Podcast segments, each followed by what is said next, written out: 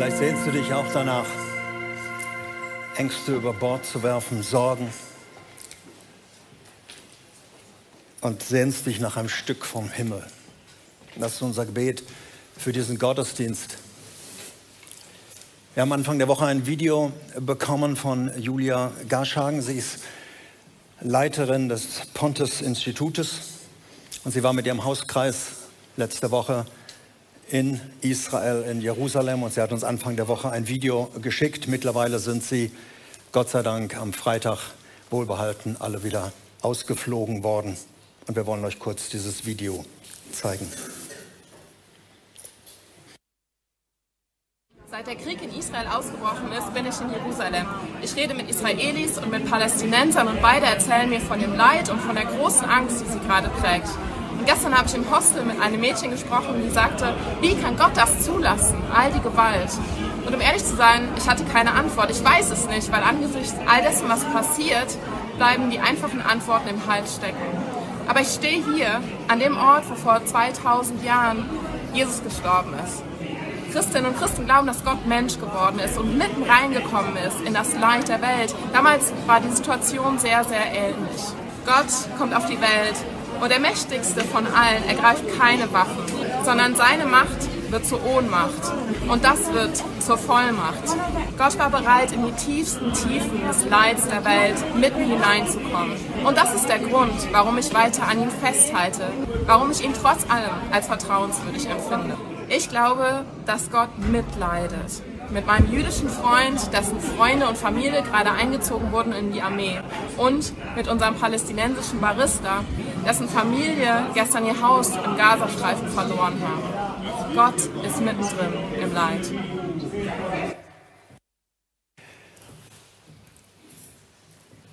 Gott ist mittendrin in dem Leid. Wir sind mittendrin in einer Serie seit zwei Wochen über Israel, über das Buch der Richter. Eine Zeit nach der Landeinnahme, das war im Buch Josua beschrieben. Und das Buch Richter beinhaltet ungefähr 330 Jahre, wo Israel dann in einem Land war und dieses Land eingenommen hat.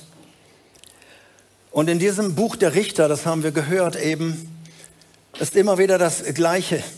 Wenn es Israel gut ging, haben sie Gott beiseite gestellt, haben sich ausgerichtet nach den Götzen der Umgebung und sie waren nicht mehr das, was sie sein sollten. Und dann kam die Not, dann schrien sie zu Gott und Gott erhörte und sandte unterschiedliche Richter und Richterinnen. Wir haben letzten Sonntag auch von Deborah gehört. Und Gott half ihnen. Und wenn man dieses Buch der Richter und dann auch das Buch der Könige und Chronik dann nimmt und Samuel natürlich auch und die erste Königszeit dann auch sieht, immer wieder war das Gleiche. Wenn Israel bei ihrem Gott blieb und sich diesen dämonischen Mächten der Götter nicht beugte, ging es ihnen gut und sie waren ein Segen, auch für die ganze Umgebung. Und sie erlebten den Segen Gottes.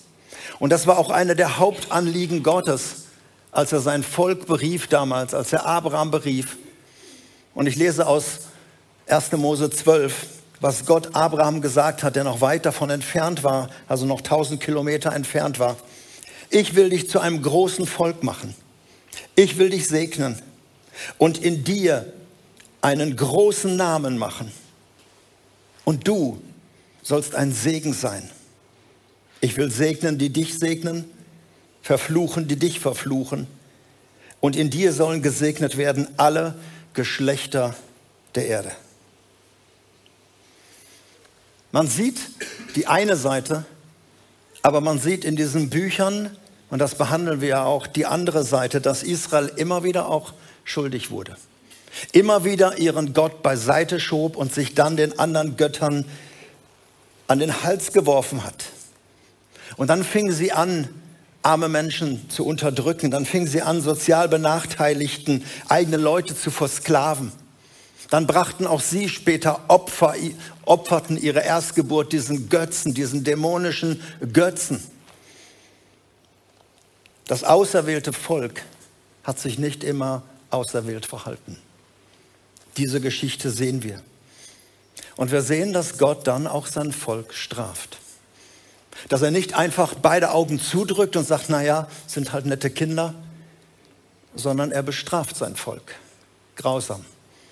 Er lässt die Assyrer kommen, die Babylonier kommen, die Perser, die Meder, später die Römer.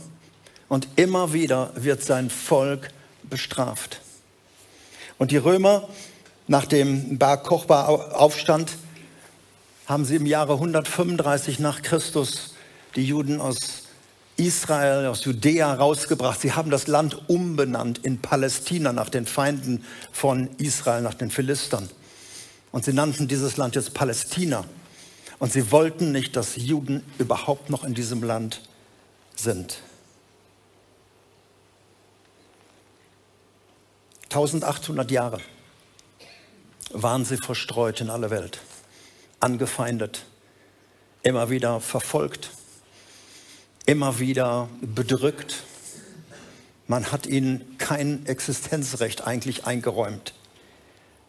Und in unserem Land hier der grausame Höhepunkt im Zweiten Weltkrieg mit sechs Millionen Juden, die umgebracht worden sind. Und dann 1948 wie ein Wunder, eine Nation kehrt zurück. Israel wird wieder gegründet. Sie waren das Volk Gottes und sie sind das Volk Gottes. Gottes Berufungen können ihnen nicht gereuen, so sagt die Bibel. Auch wenn viele zurzeit ihre Stärke in der Armee sehen und ihre Stärke in den Waffen liegen. Wir dürfen eins nicht vergessen, weil damals Israel Gott beiseite gestellt hat, auch den Retter, den er gesandt hat, und ihn kreuzigten. Gegen der Segen Gottes, die befreiende Botschaft an alle anderen Nationen, bis er dann auch nach Erkrat und Umgebung kam. Und in diesem Segen leben wir heute. Das dürfen wir nicht vergessen. Aber auch nicht vergessen, Israel ist weiterhin das erwählte Volk Gottes, sein Eigentum. Und weiterhin gilt, wer Israel antastet, tastet den Augapfel Gottes an. Wer sie verflucht, der wird von Gott verflucht. Ob es die Hamas ist, ob es die Hezbollah ist, ob es die Drahtzieher in den verschiedenen Ländern sind – es ist ein Segen und ein Fluch, wie Menschen, wie Völker zu Gottes Volk stehen. Ihr Lieben, Ineke hat das am Anfang gesagt, aus gegebenen Anlass wollen wir nicht jetzt unsere Serie einfach weitermachen. Heute hätte ich euch Gideon nahegebracht, sondern wir haben uns einfach gedacht, wir wollen uns der Situation stellen. Letzte Woche waren wir alle noch sehr in einem Schock eben drin und wir haben gesagt, wir werden den Gottesdienst ein bisschen umstellen. Und ich habe ein paar Fragen an Wolfram Rhein. Er ist kein Nahostexperte, wie man so schön im Fernsehen immer sagt, aber er ist jemand, der sich mit Israel schon sehr, sehr lange beschäftigt, sehr oft da war und auch uns ein bisschen geistliche Hintergründe bringen will. Politisch haben wir jetzt in dieser Woche viel gehört, aber wir wollen hineinschauen und wollen sehen, was steckt hinter der Geschichte, wenn man die Bibel ernst nimmt und wenn man es ernst nimmt, dass da ein Volk Gottes ist, was im Augenblick im Krieg ist. Wolfram, ich darf dich bitten, zu mir nach vorne zu kommen.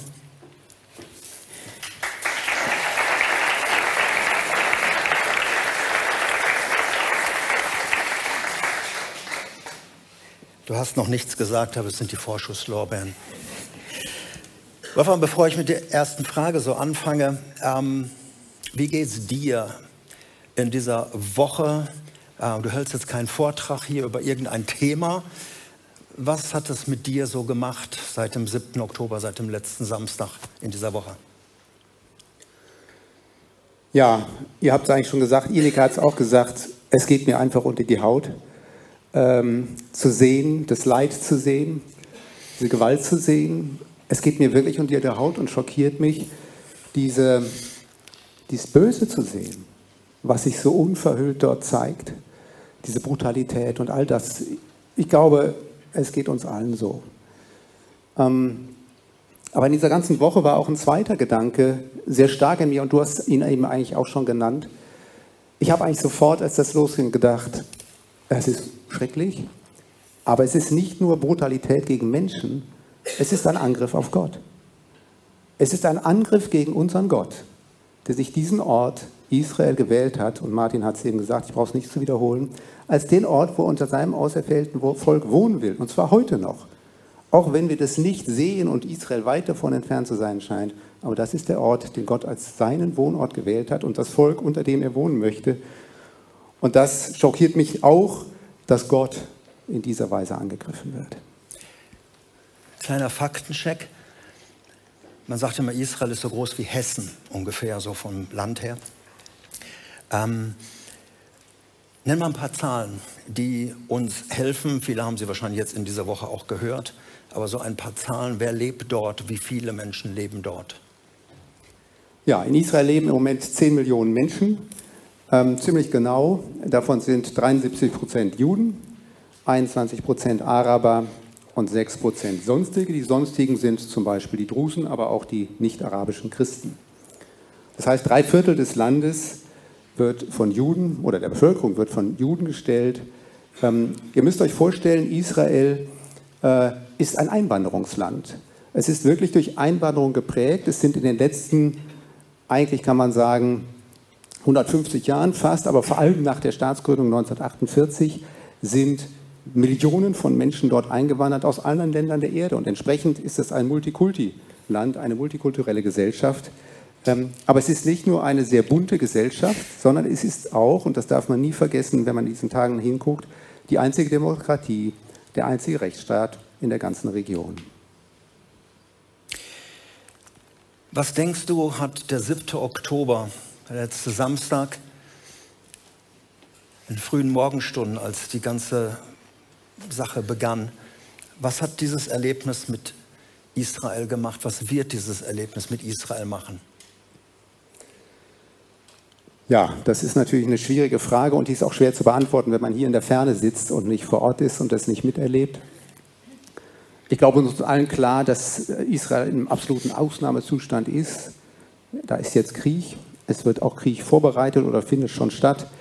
Auch alles, was in Richtung Gazastreifen, in Richtung Südlibanon vielleicht noch geschehen wird ähm, und schon geschieht. Aber ich glaube, wir dürfen nicht nur äußerlich gucken, was dort passiert. Ich glaube, es wird auch etwas mit der Seele Israels machen.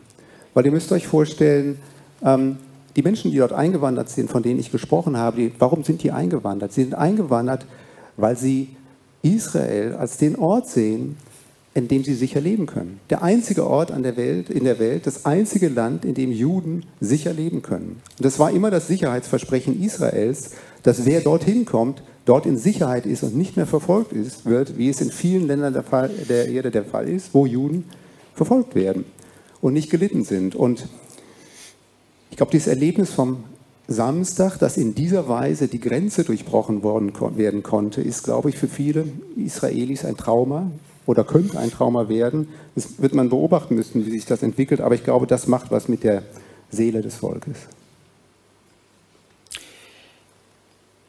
Ich sprach vor ein paar Tagen mit einem Menschen, der einfach sagte, warum können die sich dann nicht endlich an einen Tisch setzen? Warum muss das alles so sein? Warum teilt man nicht das Land da ein und dann sollen die Frieden schließen und wenn sie sich daran gewöhnt haben, können sie auch die Grenzen wegmachen? Haben wir mit Holland und Österreich auch geschafft. Um, so einfach dieses, diese, diese Sicht einfach, warum können die sich da nicht, ist es nicht groß genug, das Land und dass die sich das einfach teilen? Es gibt einen politischen Blick darauf und wir im Westen können das leicht und schnell sagen. Ähm, aber was bedeutet die ganze Sache geistlich für Israel? Geistlich, was steckt letzten Endes dahinter?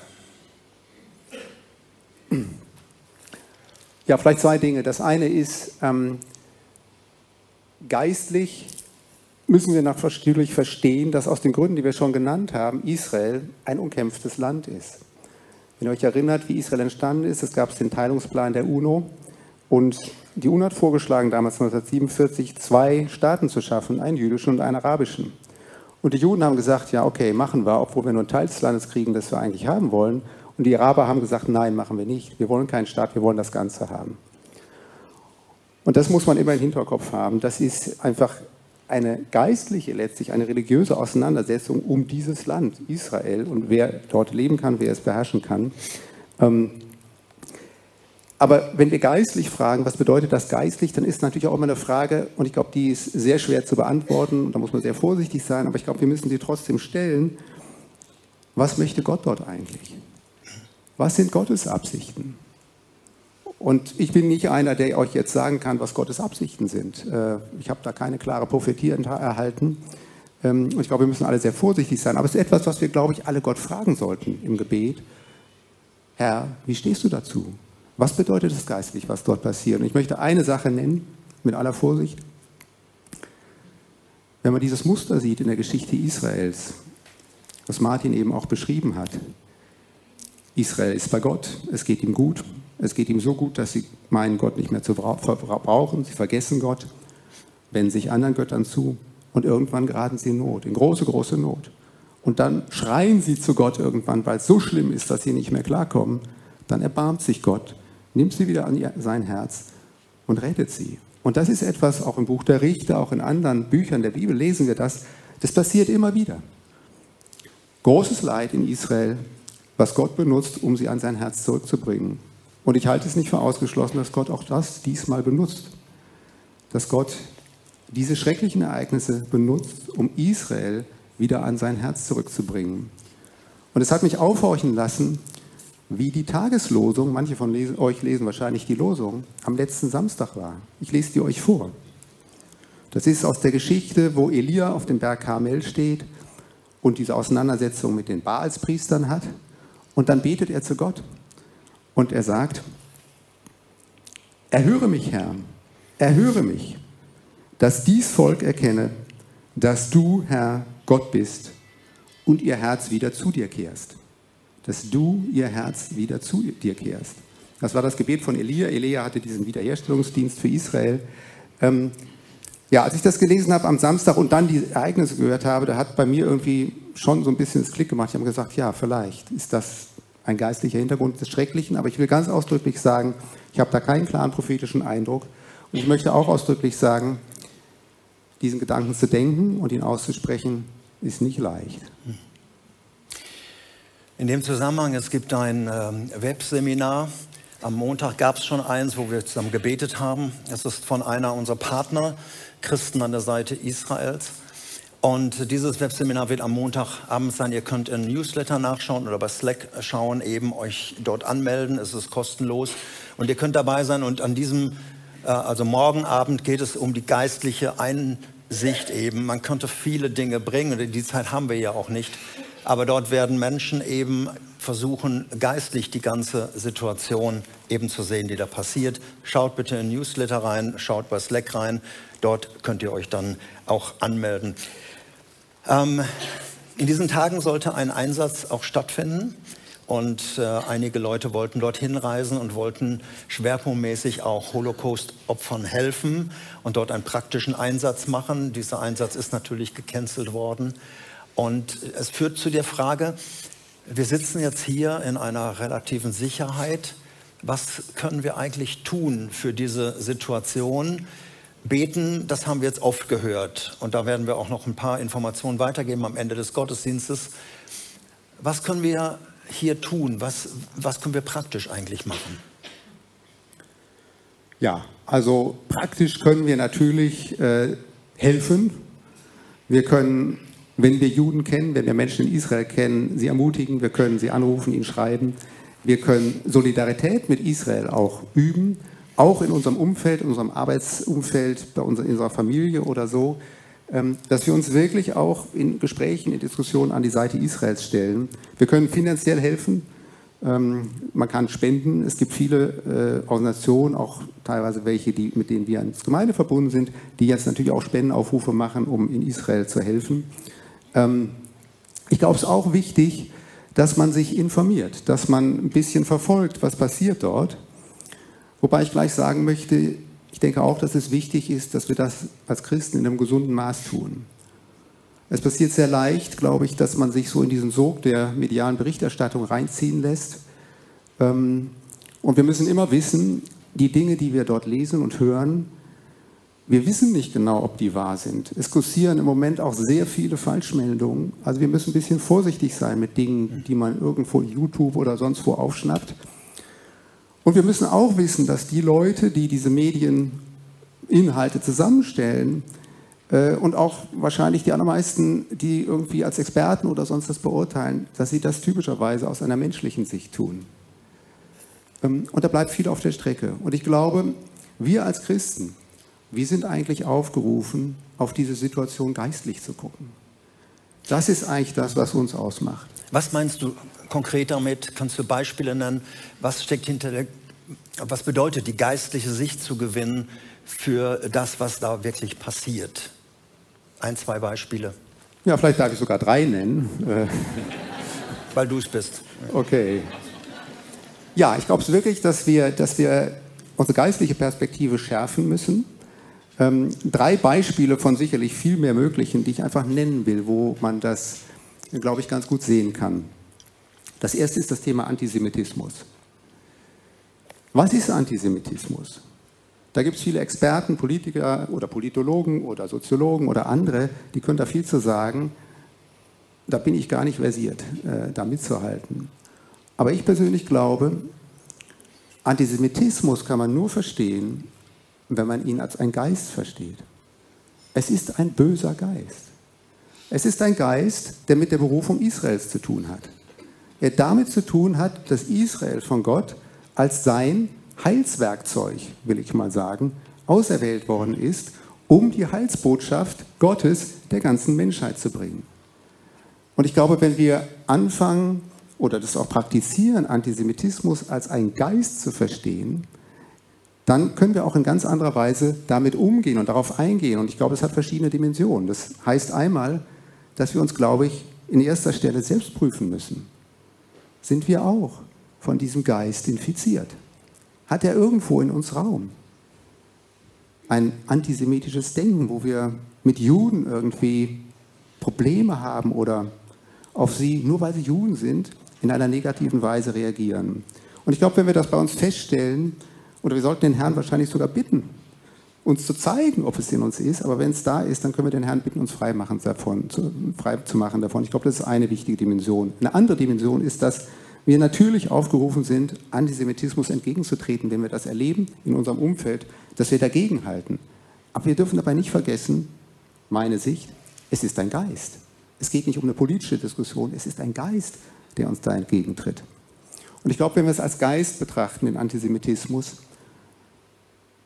dann gibt er uns auch Anlass, für die zu beten, die von diesem Geist verführt und verblendet sind. Für die Menschen, die gegen Israel aufstehen, weil es einfach Israel ist. Die gegen Juden aufstehen, weil sie Juden nicht sind. Nicht, weil sie irgendwas Schlechtes gemacht haben, sondern nur, weil sie diese Eigenschaften für Juden haben. Das ist für mich ein Beispiel, wie wir geistlich ähm, auf die ganze Situation gucken können. Mach weiter, du bist gerade im Fluss. Ich bin im Fluss. Äh, ein zweites Beispiel, und das hängt, die Beispiele, die ich bringe, bringen, hängen alle letztlich zusammen. Ein zweites Beispiel ist, ich glaube, es ist angebracht, dass wir Mitgefühl mit den Juden haben und auch Dankbarkeit gegenüber ihnen. Denn sie sind das Volk, das an diese Front, an diese Antisemitismusfront gestellt ist. Und sie müssen das seit tausenden Jahren erleiden. Gott hat damals Israel erwählt, ohne groß zu fragen. Es gab keine Volksabstimmung. Es gab ja auch noch gar kein israelisches Volk, als Gott Abraham diese Dinge gesagt hat, die Martin gerade vorgelesen hat, diese konstitutiven Sätze über das dann später entstehende Volk Israel und welche Aufgabe es hat. Das heißt, Israel ist letztlich gar nicht gefragt worden. Die sind von Gott in diese Rolle reingenommen worden. Er hat sie erwählt als dieses Werkzeug, als dieses Heilswerkzeug. Und sie haben in ihrer Geschichte, Martin hat es auch gesagt, viel falsch gemacht. Sie haben auch einiges richtig gemacht. Sie sind immer wieder gescheitert. Aber stellt euch mal vor, Gott hätte Deutschland ausgewählt als sein Heilswerkzeug. Hätten wir das besser hingekriegt? Ich glaube nicht. Und ich glaube, es ist einfach eine unmögliche Aufgabe, die Israel letztlich da hat, Licht der Nation zu sein, so nah immer am Herzen Gottes zu sein, dass sie permanent der Menschheit Gott so verkünden, durch ihr Tun, durch ihr Predigen und durch ihren ganzen priesterlichen Dienst, den sie eigentlich tun sollen, wie das Gott sich wünscht. Und deswegen glaube ich, dass Israel wirklich eine sehr schwierige Rolle hat und dafür sehr, sehr viel Leid in seiner Geschichte erfahren hat.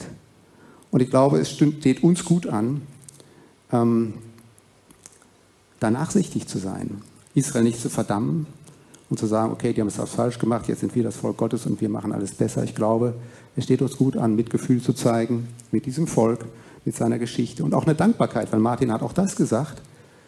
Wir sind Nutznießer. Paulus sagt, weil Israel gefallen ist, ist das Evangelium zu den Nichtjuden gekommen. Und das dürfen wir nie vergessen. Ein zweiter Punkt. Also Antisemitismus ist ein Geist. Ich glaube, Mitgefühl und Dankbarkeit gegenüber den Juden, gegenüber dem Volk Israel sind angesagt. Und ein dritter Punkt, der mich immer sehr berührt, ist, ich glaube, geistlich auf Israel, auf die ganze Situation zu gucken. Das heißt auch, zu lernen und zu versuchen, mit den Augen Gottes auf Israel zu gucken. Und ihr könnt in der Bibel verschiedene Dinge lesen, wie Gott Israel beschreibt, als seinen Augapfel, als seinen Erstgeborenen. Das Bild, das mich eigentlich am meisten bewegt, ist das Bild, wo Gott Israel als seine Ehefrau bezeichnet. Wo Gott sagt, ich bin der Eheherr dieser Frau, dieser Braut, dieser Gemahlin Israel. Das heißt, dieses Bild zeigt, dass Gott sich eine ganz innige, eine ganz intime Beziehung zu Israel wünscht. So hat er das angelegt. Und natürlich muss Gott zu uns in menschlichen Bildern reden, also benutze das Bild der Ehegemeinschaft, weil das das Bild ist, was eigentlich die engste Verbindung zwischen zwei Menschen ausdrückt, die wir kennen. Und Gott sagt, in so einer innigen Verbindung will ich mit dem Volk Israel sein. So sehr ist es mir am Herzen. Und ja, mich macht es eigentlich immer wieder sprachlos, dass Gott so über Israel denkt, dass Gott Israel diese besondere Rolle gibt. Und das Entscheidende ist, Gott hat diese Ehebeziehung nie verlassen. Israel hat sich abgewendet, ja. Gott sagt das an vielen Stellen. Gott sagt, du Ehebrecherin zu Israel. Jesus sagt das. Erinnert euch, Jesus spricht zu den Pharisäern, zu den Schriftgelehrten und bezeichnet sie als das ehebrecherische Geschlecht. Ja, weil Jesus auch dieses Bild vor Augen hatte. Eigentlich gibt es eine Ehebeziehung zwischen Israel und Gott. Und das ist so bis heute. Lest Malachi 2, wo die Frage gestellt wird, verlässt man die Braut, die Gemahlin seiner Jugend die Ehefrau seiner Jugend? Nein, Gott sagt nein. Die, die Braut kann weglaufen, die Ehefrau kann weglaufen. Ich. Ich bleibe in dieser Ehebeziehung. Das ist für uns ganz wichtig und damit komme ich zum Ende dieses dritten Punktes. Es hat sich nichts geändert an Gottes Beziehung zu Israel. Wir sehen heute nicht, dass Israel an Jesus glaubt. Wir sehen nicht, jedenfalls in der Breite nicht. Es gibt Jesusgläubige Juden, die messianischen Juden Israel, aber wir sehen es in der Breite nicht. Unsere Augen sehen das nicht. Aber Gott, sein Herz, schlägt weiter für Israel als seine Ehefrau und er wird sie irgendwann wieder in diese Berufung hineinbringen. Und ich glaube, das sind Dinge, die sollten wir nicht vergessen, wenn wir jetzt die Nachrichten sehen, wenn wir die Dinge verfolgen, weil wir können sehr leicht alle möglichen politischen und gesellschaftlichen und historischen Informationen aufnehmen, ja, aber das Wichtige für uns Christen, das möchte ich nochmal betonen, ist aus meiner Sicht, dass wir eine geistliche Sicht gewinnen. Und die gewinnen wir nicht unbedingt, wenn wir viel in den Medien unterwegs sind, sondern die können wir gewinnen, wenn wir in der Bibel lesen und wenn wir mit Leuten sprechen, die sich in der Bibel vielleicht so auskennen, dass sie da schon ein bisschen mehr von wissen. Aber ich möchte euch Mut machen, ich möchte euch dazu ermuntern, dass ihr dieses Herz Gottes für Israel, diese tiefe Liebe Gottes für Israel, dass ihr sie, wenn ihr sie noch nicht habt, euch schenken lasst, darum betet und anfangt, in dieser Liebe Gottes auch zu leben und damit seinem Herzen noch näher kommt, als ihr es vielleicht schon seid. Danke dir, Wolfram, für den Einblick, den du gegeben hast. Du wirst doch ein Seminar wenn wir gerne was zu hören eben beim Momentum College haben, wo du natürlich viel, viel mehr Zeit hast, über diese Dinge zu sprechen. Ihr Lieben, als ich äh, in der letzten Woche, wie ihr wahrscheinlich auch, viel diese Bilder gesehen haben, einmal Israel, aber auch was im Gazastreifen passiert und die Menschen, die dort sitzen ähm, und die Bomben fallen. Ich musste an unser Volk denken, vor 80, 85 Jahren. Wir haben damals einem falschen Propheten geglaubt. Unserem Volk wurde die Frage gestellt, wollt ihr den totalen Krieg? Und viele aus unserem Volk haben es bejaht. Und Jahre später saßen so viele Menschen in den Trümmern in Dresden, in Leipzig, in Hamburg, in Köln.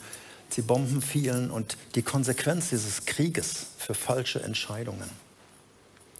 Und das passiert jetzt auch wieder.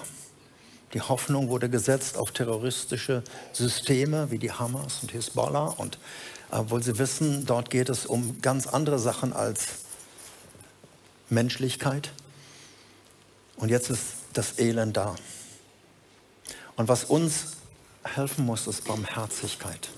Wir sitzen nicht hier im Freien und haben Entscheidungen, sagen, die sollen das tun, die sollen das machen, die machen Fehler, der ist gut.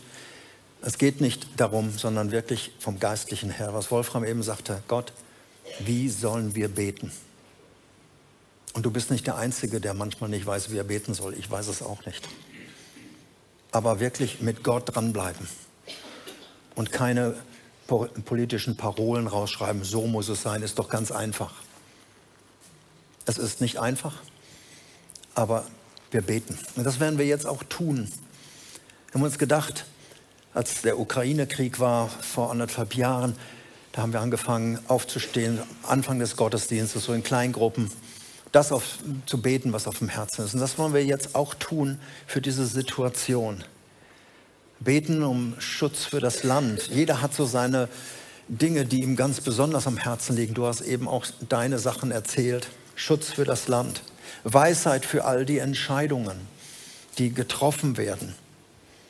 Erbarmen für diese gesamte Region, für all die Menschen in Israel und im Gazastreifen und im Libanon und wo überall jetzt im Augenblick Bewegungen sind. Erbarmen, darum dürfen wir beten.